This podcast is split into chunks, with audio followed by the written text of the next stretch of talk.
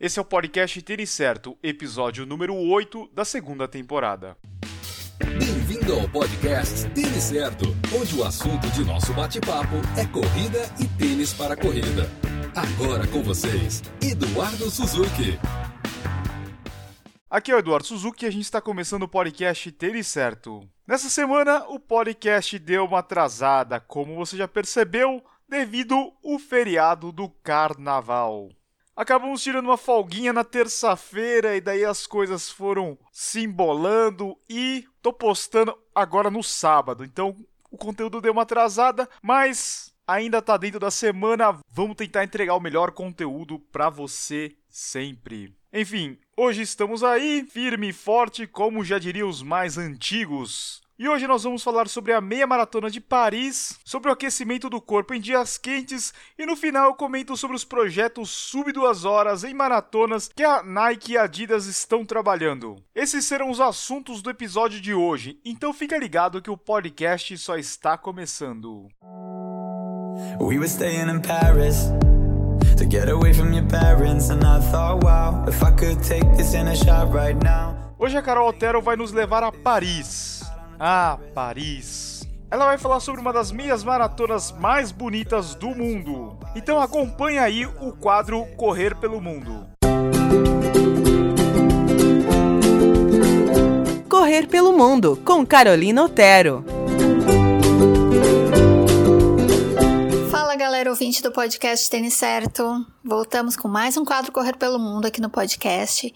E mais uma vez eu agradeço a parceria com o Eduardo Suzuki. Está sendo muito legal preparar o conteúdo para compartilhar com vocês a cada semana. E hoje o assunto é a meia de Paris, uma das provas mais procuradas por nós brasileiros no exterior. A meia de Paris está pertinho, acontece no dia 5 de março, e a gente separou algumas dicas para você saber o que esperar da corrida. A gente cobriu essa prova lá em 2012, e na época eram cerca de 30 mil corredores. Em 2017, na 25ª edição da prova, serão 40 mil corredores, fazendo dessa prova uma das mais importantes da Europa. A prova tem largada e chegada junto ao Chateau de Vincennes, bem no leste de Paris. Ou seja, não é em uma região muito central. Certamente você vai precisar pegar o metrô para chegar até a prova. Metrô que é a linha 1, parada Chateau de Vincennes. Aliás, essa é a mesma parada para chegar no Parque Floral de Paris, o lugar da Expo. Reserve um tempo para a feira, ela é bem grande, bem bacana e tem muitas lojas locais de corrida. E se o nosso amigo Vincent Donha estiver por lá, não deixe de visitar o estande dele. O Vincent é corredor como a gente, mas também é artista plástico. E a inspiração dele não poderia ser outra, a corrida. Então, é bem comum você encontrar as telas e gravuras pelas feiras de provas na França. Se você quiser conferir um pouco do trabalho dele, o site é o www.artandrun.com. Mas voltando à prova, como ela é no leste de Paris, a gente já avisa que quem quer correr pela Torre Eiffel ou Arco do Triunfo não pode escolher essa prova, porque ela não passa nessa região da cidade. A meia de Paris passa assim por outros pontos, como a Place de la Nation, Place de la Bastille, Châtelet e o Hotel de Ville. Vocês vão encontrar também pontos de hidratação a cada 5 km e muitos pontos de animação no percurso. E pessoal, em março ainda faz muito frio em Paris. Então, a nossa sugestão é chegar uns dias antes, dar uma corridinha de leve para ver que material de frio funciona para vocês, porque às vezes a gente não se adapta correndo de touca, de luva, essas coisas. Mas esteja preparado sim para encarar o frio.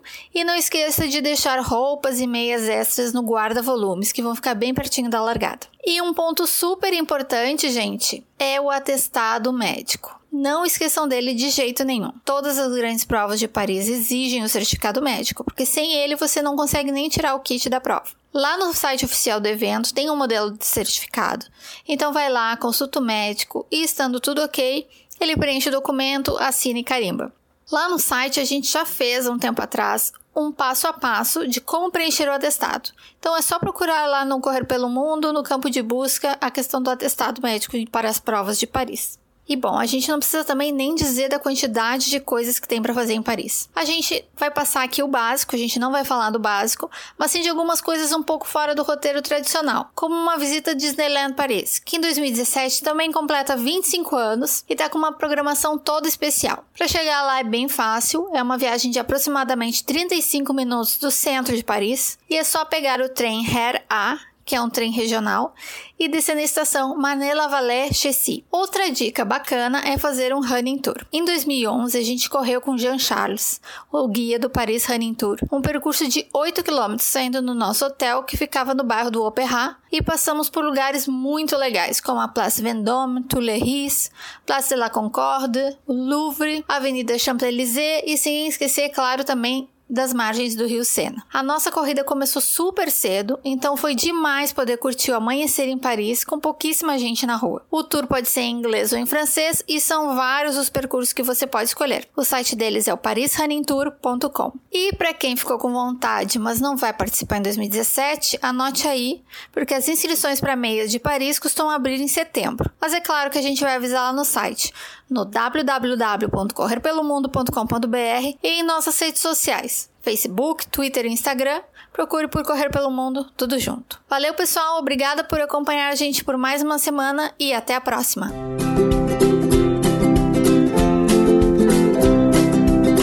Meia de Paris deve ser o máximo, hein? Quem já foi para Paris sabe que aquela cidade tem uma coisinha a mais, é um negócio diferente. Tem todo aquele charme que a gente vê em filme, que a gente vê em seriados. Putz, aquela cidade é fantástica, né? Eu acho que ela é diferente de qualquer outra capital. E a visita a Paris vale muito a pena, seja para passear, para correr, vale visitar a cidade com certeza. Se você acha que essas dicas são muito fora do seu orçamento, o que eu posso dizer é que você se programe. Como a Carol disse, as inscrições na Europa e nos Estados Unidos começam a ser vendidas um ano antes da largada. Então dá para você se programar bem e juntar um bom dinheiro até chegar o dia da sua viagem. A minha dica é que você faça a inscrição da prova e vai juntando dinheiro. Quando você tem um objetivo a longo prazo, você vai ver que você vai fazer uma força extra para você juntar esse dinheiro e você vai realizar o seu sonho de correr uma prova no exterior.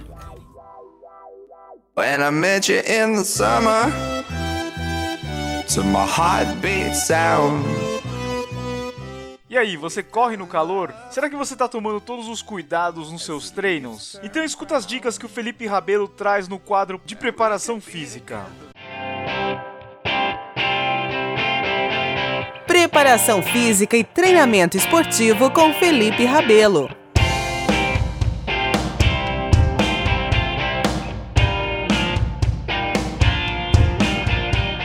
Fala corredores, tudo bem? Sou o Felipe Rabelo, preparador físico de atletas, e nesse episódio número 8 nós vamos falar sobre o impacto das altas temperaturas no corpo do corredor. Nessa época de muito calor, na estação de verão, é importante ficar atento a algumas coisas sobre o treinamento em altas temperaturas. E a hipertermia que é o aumento da temperatura corporal, ela pode acarretar em algumas alterações na sua performance ou mesmo até na sua saúde. Como a gente sabe que mais da metade da energia produzida pelo nosso corpo durante o exercício precisa ser liberada em forma de calor, existem alguns mecanismos para que isso aconteça e não afete a temperatura do seu corpo. E um desses mecanismos é a transpiração. A produção de suor ela tem como objetivo resfriar o seu corpo, mas para que a transpiração faça o seu papel, é muito importante que seu estado de hidratação esteja adequado. Muitos corredores não se atentam à hidratação e chegam a um estado de desidratação mesmo no meio da prova ou no meio do treino.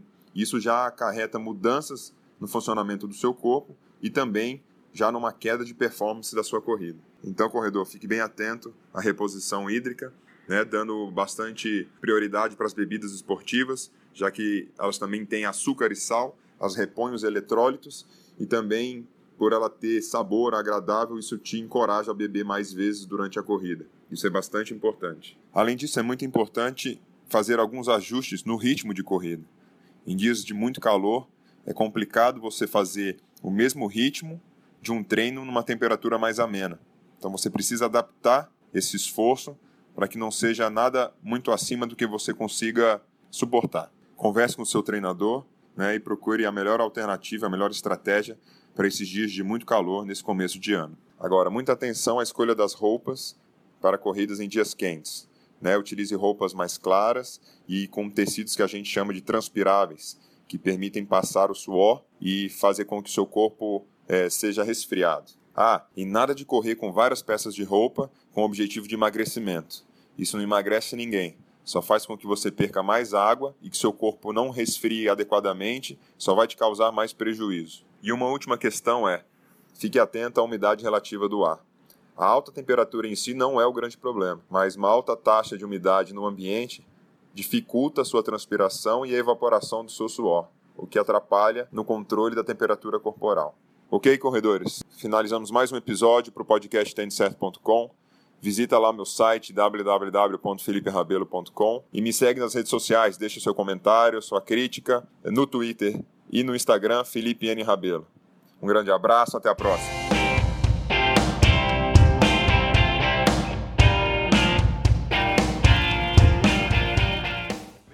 Confesso para você que eu fujo de correr no calor. Quando eu morava em Curitiba era uma maravilha. Aquela cidade eu acho que é abençoada para quem corre. Se você acorda mais cedinho, até umas 9, 10 horas, dá para correr tranquilo. A temperatura é perfeita. E também no final da tarde ou no começo aí da noite, é ótimo correr lá em Curitiba. Já aqui em São Paulo, onde eu tô morando agora, os dias são bem mais quentes. Por outro lado, eu acho que treinar numa temperatura mais alta também é importante, porque no dia da prova a gente não escolhe as melhores condições, então pode acontecer de tudo. Então treinar nesses dias mais quentes talvez seja tão importante quanto num dia mais friozinho. Felipe, valeu pelas dicas.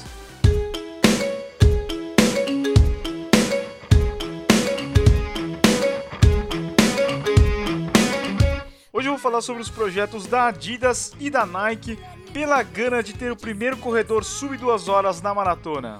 Por que, que isso é tão importante para eles? Imagina só a visibilidade que as marcas terão quando esse recorde for alcançado. Eles vão vender tênis pra caramba. Afinal, quem não vai querer ter o tênis mais rápido do mundo? Talvez você não corra mais rápido, mas só de você ter esse tênis vai te dar uma motivaçãozinha a mais pra fazer aquela forcinha extra.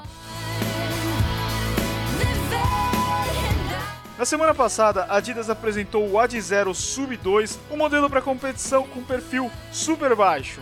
E esse tênis já foi usado pelo keniano Wilson Kipsang na maratona de Tóquio. Naquela ocasião, Kipsang não conseguiu bater o recorde mundial e muito menos chegou próximo da marca de duas horas. Mas eu acho que essa saga continua nas próximas majors que vão acontecer em Boston, Londres, Chicago, Berlim e Nova York. A Nike tá com o projeto Breaking 2, que é bem mais ousado.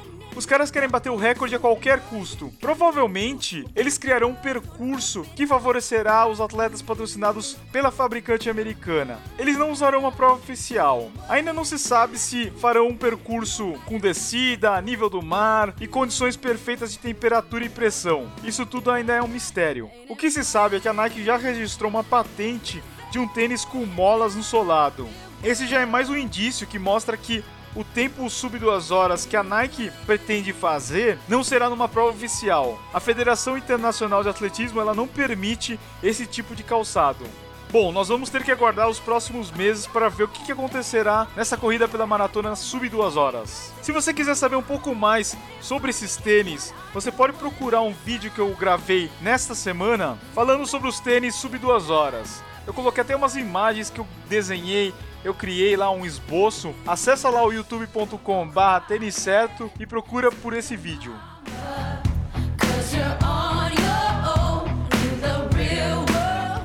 nós vamos chegando ao final de mais um episódio. gostaria de agradecer muito a Carol e o Felipe pela parceria. E se você tiver alguma dúvida ou sugestão para eles, é só acessar as redes sociais do Correr pelo Mundo e do Felipe Rabelo e deixar uma mensagem lá para eles. Eu tenho certeza que eles vão gostar bastante de conversar com você. Só lembrando que eu vou deixar os nomes das músicas que fizeram parte da trilha do episódio de hoje na descrição desse podcast e também lá no site. Então é isso, pessoal. Muito obrigado pela sua companhia. Semana que vem tem mais. Valeu, abraço a todos. Obrigado por escutar o podcast Tênis Certo em www.tenicerto.com.